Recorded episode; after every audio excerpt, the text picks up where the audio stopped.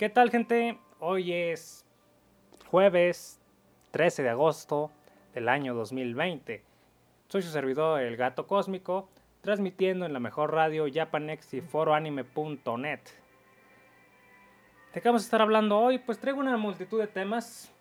De nueva cuenta, el formato amargoso, que tanto me encanta hablar de vida diaria y demás. Y creo que cancelé la grabación estúpidamente. No, así se sigue grabando. Perfecto.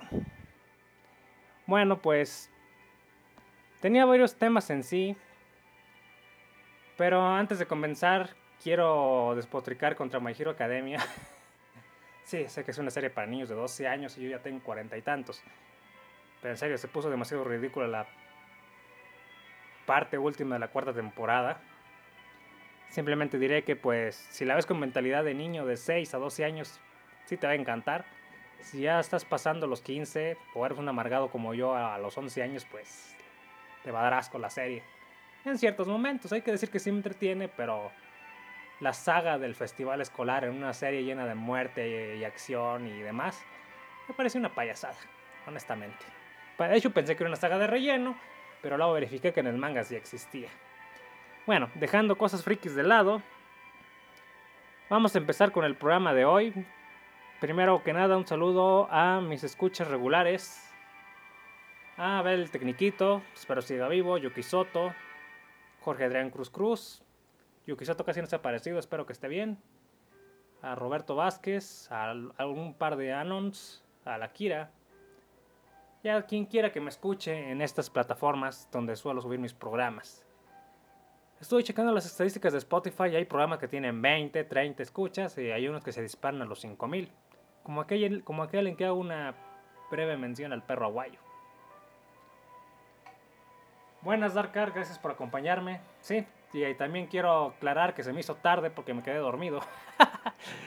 Estaba yo, ya, ya me es hora del programa. Me senté, crucé los brazos y me quedé dormido como una hora. No sé, me falta dormir o no sé si es el clima que amodorra. Bueno, vamos a comenzar. Hace unos días salió la noticia de la vacuna rusa, que llamaron Sputnik, no sé qué número, en honor a aquella, pues no sé si sonda espacial soviética que pues conquistó el espacio hace décadas, ya pegándole al siglo. Bueno, exagero un poco, más de medio siglo. Y bueno, pues salió muchos detractores, la OMS que todo el mundo ha criticado y, muchos dicen, ¿para qué hacerle caso a la Organización Mundial de la Salud o la OMS? Si hace puras idioteces. Bueno, la verdad yo no sé. Ustedes inyectenme lo que quieran y si salgo vivo me conformo no sé, de quien venga la vacuna mientras sea segura, que dicen que ya los gringos y los... que los gringos se pusieron de acuerdo con México y Argentina para hacer la vacuna, pues... Todavía no tienen una vacuna final, pero los rusos sí. Es que eso realmente urge según la cantidad de muertos que supuestamente reportan, que yo tengo mis dudas que sean tantos. Pero la verdad es que sí son muchos, porque entre mi misma familia ha habido varios casos. Tristemente, Afortunadamente la mayoría ha sobrevivido, la mayoría. Bueno. Vamos a empezar, ahora sí, cambiando de tema. La Guardia Nacional en México. Para quien no lo sepa, la Guardia Nacional, muy cerca de donde vivo, tiene su sede una especie de cuartel, que originalmente era un deportivo público, donde se reunían muchos pandilleros, pero también había torneos oficiales deportivos, los cuales se cancelaron una por la Guardia Nacional que llegó a vivir ahí y dos por la pandemia. Por lo cual la mayoría de estos deportivos públicos han cerrado. ¿Quiénes son los ganones? Pues la Guardia Nacional los ves todo el día jugando básquet, haciendo pleitos extraños, y perdiendo el tiempo. Y luego, para, y luego pues salen a patrullar obviamente. Pero pues ahí es donde viven básicamente.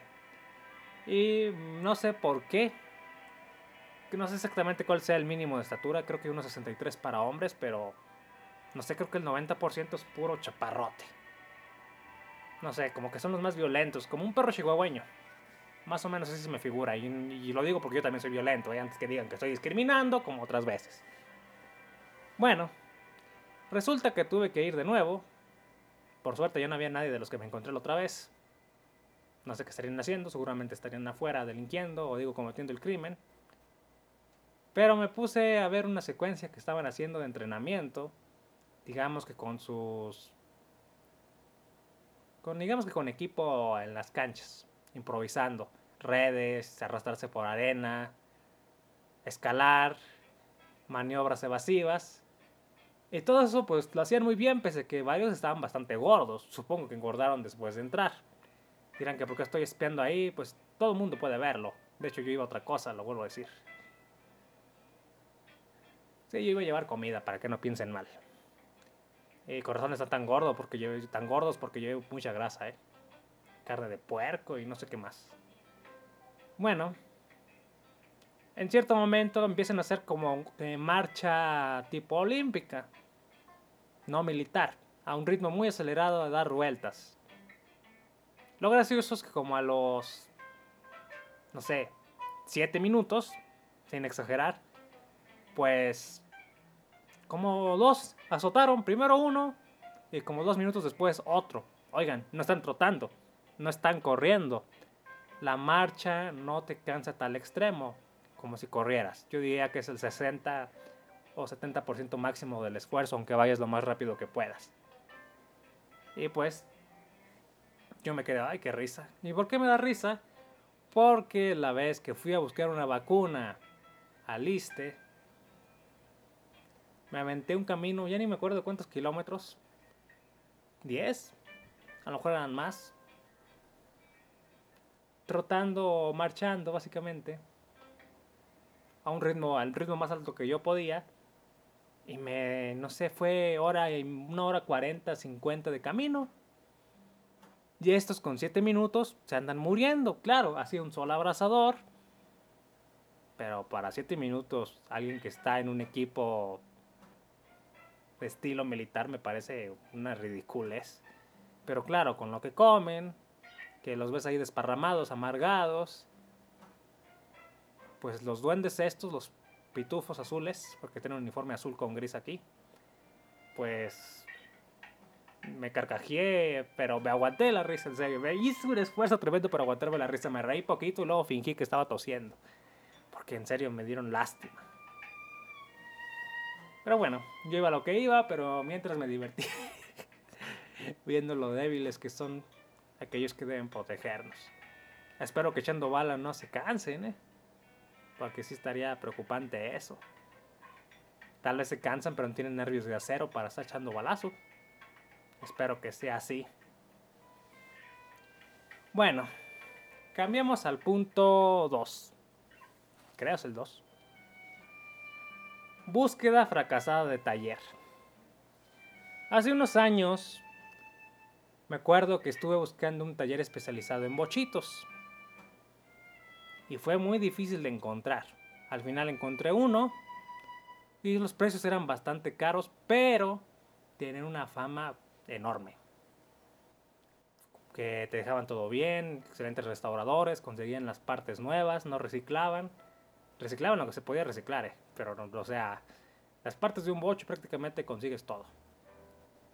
Hay más de un millón de bochos circulando en las calles en el mundo, dicen, aún a estas alturas. Entre la mayoría son de coleccionistas. Pero recuerdo que después de que hacer un presupuesto y que yo casi me, casi me convencían y llevaba el bocho ahí, pues hay algo que me echó para atrás. Alguna cuestión familiar. Pero me dijeron, déjanoslo, puedes tomar video, pruebas de todos los que me vieron cara de desconfiado de cómo lo dejas y cómo te lo entregamos. Y un taller grande, reconocido, lo vuelvo a decir, pero como soy, no confío en mi propia sombra, pues dije, bueno, le voy a pensar, les dije. Y estuve a punto de hacerlo, pero cierto problema familiar desapareció ese dinero. No sé, a mi familia le encanta meterse en problemas, no sé, tienen esa costumbre estúpida, así de sencillo, muy estúpida. Pero lo que me pareció curioso es que por cosas que en otros talleres me decían 15 a 20 días para restaurar ciertas partes Digamos que la parte de abajo de lámina del auto, donde se suele picar mucho por la lluvia. Una salpicadera y arreglar el sistema eléctrico. otros lugares, no, me habían dicho que de 15 a 25 días se los tenía que dejar. Yo, voy, te las haces un chorro de tiempo. Pero dije, bueno, si se lo hacen con precaución, con todo el tiempo del mundo, y lo dejan bien, pues adelante. El problema es que los otros talleres, pues, uno en el que lo quise llevar, resulta que lo prendieron después al tipo por robarse dos autos. Y que precisamente lo, lo prendieron cuando se estaba mudando para no entregarlos porque ya los había vendido y no sé qué tanto y obviamente rentaba el local. De ese tipo de talleres donde dejas las cosas a nombre de, del, de ahí, de apuro saludo, te lo dejo, te lo confío y a ver qué pasa. Ops, qué bueno que no lo dejé ahí. De hecho, precisamente por ese tipo de cosas. No da nota, no, no está a punto el nombre. Entonces, yo, ok, eso no me dio confianza, no se los dejé. Luego busqué el taller más caro. Ahí te daban recibo hasta con factura. Algo muy importante para establecer una demanda después. O denuncia. Y todavía he pensado en asistir ahí después, claro, cuando tenga algo de dinero, porque créanme que la familia se encarga de destruir mis sueños. Y bueno, esa es una experiencia de hace, no sé, tres años. Lo curioso es que este taller especializado, que nosotros me decían que de 15 a 20 días, no estoy exactamente seguro cuánto, eh. ahorita no estoy al 100% al pues, memorizado el tiempo, pero sí me dijeron que creo que eran casi el mes o tres semanas. Digo, no me parecía para tanto, pero bueno, y no sabía que tuvieran muchos carros. El punto es que en el taller especializado en puros Volkswagen me dijeron que lo podían entregar, que no fuera desesperado, que me lo podían entregar en 48 horas. ¡Ah, hijo! 48 horas. ¿Por qué? Porque tenían todas las partes, ya tenían el material listo, ya han examinado el auto bien, eran especialistas en ese tipo de carros, enfriados por aire de la Volkswagen, como son la Combi, el Safari, el Bocho. Yo, ok, ok. Hasta la fecha quiero seguir llevándolo ahí, aunque hay que juntar la lana que eran mil dólares, ¿eh? Y no se me hizo mucho. Tenía el dinero en aquella época. Tenía. y bueno. Y mientras aquí en Del Bocho, pues, debiendo multas y demás. Pero aún, aún en la familia, por suerte.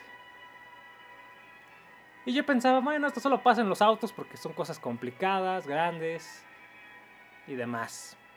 Pues no. Me tocó ir a... Déjenme ver si está transmitiendo bien esto, que ni siquiera me he fijado. ok. Sí, perfecto.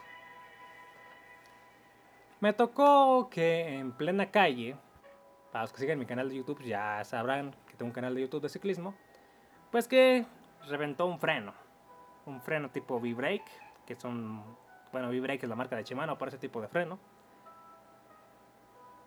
No sé cómo, siendo en la calle, después de pasar un bache, uno, el freno delantero, que es compuesto de dos palancas con chicote y zapatas, se dio la gana de explotar, literalmente. O sea, se zafó y empezaron a llover pedazos por todos lados y los pedazos le pegaron a un carro que iba pasando y a un camión. Obviamente no les pasó nada, no les pegó en el vidrio gracias a mi suerte. Pero yo nunca he visto que un freno de una bicicleta pudiera explotar. Brujería, mal instalado, seguramente mal instalado diría yo. Yo no lo instalé, claro.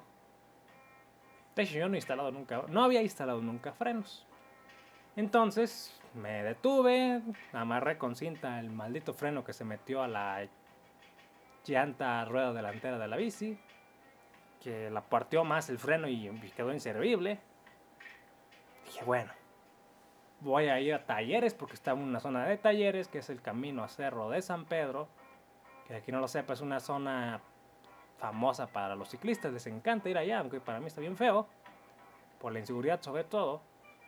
Aquí está un montonal de talleres. Fui a uno, no, no tengo la parte, no tienen el freno más común que existe en México, no, si quieres, ven mañana o pasado. Voy a estar tres días sin frenos. Ok. Fui a otro. Ah, déjala tres días. Me dijo, sí, más o menos, me dijo tres días. Déjala tres días, tenemos muchas aquí eh, pendientes. Y yo los veía platicando. Corazón tienen pendientes. Y eran como siete tipos. Dije, ok, ok. Voy a otro, cerrado. Vuelvo a ir a otro, cerrado. Dije, bueno, hay otros tres más. Y fui a los tres. Llegué a uno, no, no tengo chance ahorita. Si quieres, ven mañana como a las 7 de la noche y te la tengo para el viernes. Yo, ¿qué, qué, qué? ¿Poner un freno? Poner un freno a mi mecánico de confianza que casi nunca abre. Me toma unos 10 minutos máximo. Y lo suele dejar bien. Pero, pues, no. Mm. Un montón de talleres, nadie quiso ponerme un freno. Que porque yo no dije, bueno, y se quejan de que no tienen la parte, eso dijeron como tres. Voy, la conseguí, compré el juego de frenos completo porque no te venden solo el que se dañó. Sirve que lo tengo de repuesto. Dije, aquí está. Ahora sí lo pone. No, pero es que tampoco tenía chance, solo que no te dije. y en ese tiempo con solo el freno trasero casi me accidenté dos veces. No pasó porque ya sabía que no traía mucho frenado. Para quien no lo sepa, el para quien no lo sepa, un freno trasero pues casi nunca es el principal. Claro, el de frente es el que frena mejor, pero si lo metes de más pues te tira y sales volando. Lo habrán visto con las motocicletas, lo han visto con los ciclistas en videos chuscos. Dice Darka, un servicio de calidad en México. Pues, ¿qué le puedo decir? Entonces, después de pasar por dos talleres y que ya les llevé la pieza y ni así lo quisieron poner, no, eran los talleres precisamente baratos, te cobran como 300, de 150 a 300 pesos por ponerlos, aún llevándoles la pieza. Ya si vas con alguien que cobre barato, de 20 a 50 pesos. Cuando el juego de frenos vale 100 pesos. Yo por las prisas, porque quería seguir mi camino, porque uso la bicicleta para trabajar, dije, maldita sea. Al último taller les dije, ya púdranse. Sí, te los dije. Porque todas las veces que he ido, aunque no tengan trabajo, si quieren quedar con la bici varios días, yo dije, bueno, agarro un taxi, agarro un camión, a ver qué hago. Pero no, no me gusta hacer eso. Lo necesitaba para seguir trabajando, entonces ya había comprado las partes, llegué a casa, tutorial de YouTube. Y una vez que aprendí cómo se ponía, me tardé un buen rato viendo tutoriales, pero ya ponerlo no fue cuestión de nada. Digo, yo batallando con estos idiotas. Creo que pondría mi propio taller con juegos de azar y mujerzuelas. Pronto, ya estoy aprendiendo a prácticamente arreglar todo porque nadie lo arregla. Bueno, Dejen ver si mi guía carga porque ya se trabó. Ah, ya.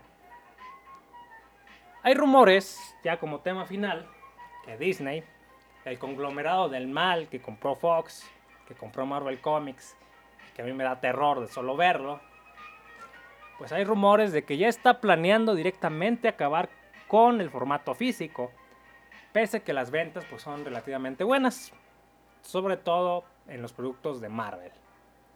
¿Por qué? que para abaratar costos de distribución todo va a ser digital por internet. Un tema que yo he hablado hace mucho tiempo y que pues están esforzando en matar el formato físico desde hace yo creo unos 5 años. ¿eh? Le están echando muchas ganas para acabarlo y que ya no exista. Todo va a ser streaming como si todo el mundo pudiera tener internet. Si todo el mundo pudiera tener internet para ver películas legales o ilegales, no estarían los piratas vendiendo miles y miles de discos todos los días. O millones diría yo acá en México. Disney, pues, es un tema delicado, porque por lo que leí tienen más del 50% del mercado en formato físico. Sobre todo gracias a sus producciones marvelitas, que son las que suelen vender más. Entonces, si tienen más de la mitad del mercado mundial, ¿qué va a pasar si se salen del formato físico? El formato físico va a morir van a acelerar su muerte un 90%, diría yo. Porque es lo que pasó con formatos como los formatos físicos que había antes, como el beta, el HD DVD, que pues fueron muriendo. Y lo mismo pasó con los discos 4K, el Blu-ray 4K y tenía otro competidor por ahí que no recuerdo ahorita el nombre. Pues estos formatos fueron muriendo porque ciertas empresas, por ejemplo Warner, Fox, la misma Disney del mal, empresas chinas incluso, pues empezaron a decantar por cierto formato. No, no podemos estar con dos. Muere el HD DVD, no me acuerdo en qué año murió, y solo se quedó el Blu-ray. Muere el beta, solo se quedó el VHS, pese a tener peor, peor calidad, pero duraba más la cinta. Era más cómoda simplemente. Y ahora, por comodidad y flojera y que a la gente pues le están dejando morir el formato físico, pues, ¿qué es lo que pasa con esto? Pues las grandes empresas como Sony, por ejemplo, ya no fabrica reproductores 4K de Blu-ray, de ese tipo de discos que son muy raros y solo se los encuentras en tiendas especializadas. Dice Darkar, yo nunca vi, yo nunca tuve ni vi un reproductor beta. Bueno, no se perdió de gran cosa, solo en cintas pequeñas. Y la verdad es que el formato de cinta a mí no me gusta, lo he aclarado muchas veces. Siempre amé el VCD, el DVD y el Blu-ray. Me encantaban estos formatos. Hasta la fecha, mi colección de anime está en esos tres formatos. Pero pues ya ha sucedido muchas veces. Las grandes compañías empiezan a olvidar ciertos formatos y se mueren. Y ahora, si Disney, es un rumor, lo vuelvo a decir, es un rumor que leí en redes de Hataka si es cierto el rumor de que van a matar el formato físico, pese a que tienen lanzamientos y ya ni los mandan a pruebas de prensa, ni, ni presumen el arte de la caja, pues quiere decir que va a haber los problemas que ha habido siempre con el streaming. Cuando no haya internet, que pasa hasta en los países de primer mundo, ¿qué vas a ver? ¿Televisión abierta? ¡Qué horror! ¿Piratear? Seguramente piratear y tenerlos guardados en un USB. Porque sí he visto que hasta en Japón, que hasta en Estados Unidos hay cortes de internet muchas veces por desastres naturales, por algún loco que se estrelló contra los cables o a una terminal, etc. Y aquí en mi país tercermundista, eso pasa muy, muy seguido. Entonces, si Disney, que conglomera, bueno, que acapara más de la mitad, según lo que leía, claro, eso no se los puedo decir al 100%, del formato físico mundial en ventas. Vayan a China, ese es otro mundo, pero bueno. En China todavía venden Mercedes, para que se hagan una idea. Quién sabe por qué. Y la originales, ¿eh? no piratas. Pero si en los demás países del mundo Disney retira el formato físico, pues son cada vez más las empresas que abandonan los reproductores de DVD, los reproductores de Blu-ray y los reproductores de Ultra HD Blu-ray son rarísimos de ver. En serio, vas a un centro comercial, no los ves. Cuando antes ibas a un centro comercial y al lado de las teles estaban los reproductores de Blu-ray normal y DVDs. De hace unos 5 o 6 años para acá, ya casi no se ven. Pese a que su calidad es infinitamente superior al streaming. Al menos todas las pruebas que yo he hecho. Y bueno, Simplemente diré que si, es, si en verdad Disney abandona el formato físico, pues sería ponerle otro clavo al ataúd, al DVD, al Blu-ray. Formatos pues que siempre nos cautivaron por su calidad y que nunca el streaming por conexiones malas o fallos ha logrado equipararles o por compresiones que hacen. Ya es un tema que abordé en otro programa. Pero siempre he odiado Disney. Con todo mi corazón desde que era bebé me ponía una película de Disney y me desesperaba, la odiaba, me quejaba con mis padres. no, yo no quiero cosas de Disney, a mí pónganme anime. No les decía anime, decía pónganme más en Z, pónganme macros. Me ponías algo de Disney y yo casi lo vomitaba. De niño, ¿eh? Desde niño. Y a la fecha me pones algo de Disney y digo, guácala de perro. Claro, ya no es para mí, pero ni de niño me gustó. Bueno, pues otro motivo más por ir a Disney, odiar, que va a terminar matando el formato físico, como todas las empresas del mundo se están esforzando para que todas las compras y rentas sean...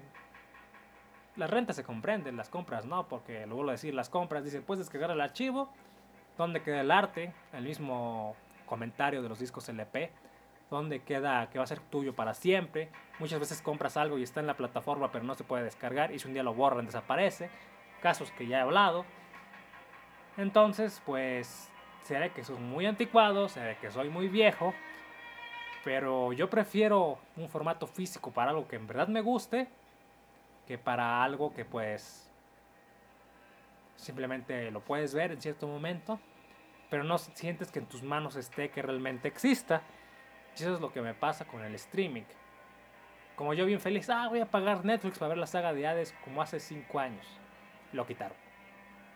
Oh, el año pasado volvió, pero primero lo quitaron como 5 o 6 años. Es como estar dependiendo de la televisión antes. ¿A qué me refiero? Ah, quiero ver un anime, pero ya lo quitaron, ya lo repitieron, nunca lo terminaron. Pues no. Precisamente por ese tipo de cosas yo armaba los videodiscos, sea cualquiera de los tres que mencioné. Y bueno, pues Disney, vete al infierno, vete al averno, vete al vértigo.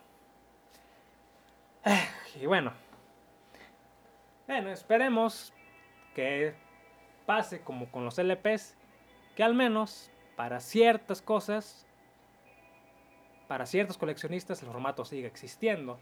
El formato físico, ya sea Blu-ray o Ultra HD Blu-ray. Que sea así, un nicho, que se, como dicen que la mayoría, no sé, creo que el 80% el 80%, como podría decirse, de las ventas mundiales de discos no son un casual que compró la película que le gusta a su hijo. No, son coleccionistas. Directamente ya son coleccionistas. Que tienen miles de discos en su casa. Algunos que para preservarlos porque no los pierdan, como ha pasado con capítulos del Chavo del 8 que Televisa los perdió. O series antiguas gringas, de los 60 incluso. Dice, ah, ya lo perdimos y y, oigan, pagamos esta cantidad de dinero si me consiguen una versión, aunque sea pirata. Para poderlo vender al mercado después o subirlo al streaming. Cosas que ya han pasado. Muchos coleccionistas creen que si ellos conservan cierta obra, pues se va a preservar para siempre en la historia. Y no se va a perder como en incendios, algún hack informático que te elimine todo. Puede pasar, Créanme. Dice Satanic.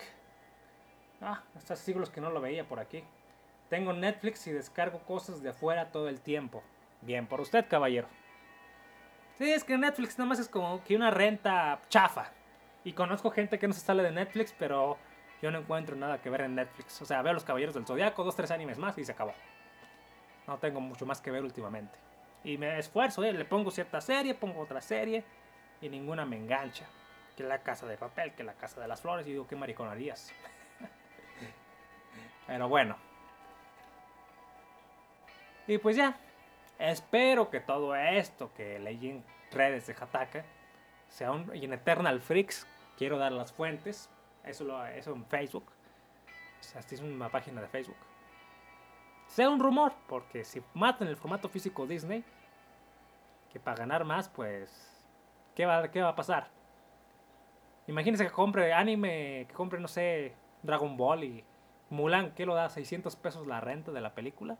¿A cuánto va a dar el capítulo de Dragon Ball? ¿En 100 pesos cada uno? Pues creo capaces, ¿eh? pero bueno, ya.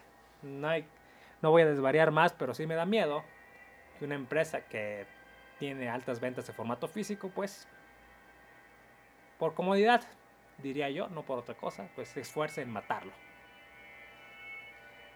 Eso es todo por mi parte, por, por el gato cósmico, aquí en la mejor radio Japanex. Pues creo que me voy despidiendo, no tengo nada más que agregar, el programa se fue muy rápido. Por cierto, quiero ver Angelic Layer, una obra de Clamps de, ¿qué? ¿Del 99? ¿O del 2000? Bueno, creo que el manga es del 99 y anime es después de los 2000. Espero que esté bueno, ¿eh? porque envejeció mal. Pero pese a todo, creo que tiene mejor animación que ciertas obras de Toy Animation. Esos se esfuerzan por hacerlo feo a veces. Me despido, gente. Gracias por acompañarme. Esto fue la Marganator en la mejor radio Japanex, Saludos a Darkar y a Satanic que me acompañaron. Dice Satanic a las 18 horas argentinas el programa. Hoy me quedé dormido, caballero. El programa originalmente. El programa originalmente debió haber empezado hace dos horas. Pero me quedé dormido. Ay, disculpen. Como no me pagan, pues nada, digo, me voy a dormir un ratito lo que es la hora. Me quedé dormido de más. O sea, el programa debió haber empezado hace dos horas, así que haga sus cuentas. Bueno, ahora sí me despido. Gracias por haberme acompañado. Y recuerden visitar mi blog personal, gatocosmos.blogspot.com, mi canal de Telegram, t.m, diagonal gatocosmos. Simplemente búsquenla como gatocosmos. Porque ahí subo los programas que luego ciertas plataformas me censuran. Ahora sí me despido. Muchas gracias por haberme acompañado. Hasta la próxima.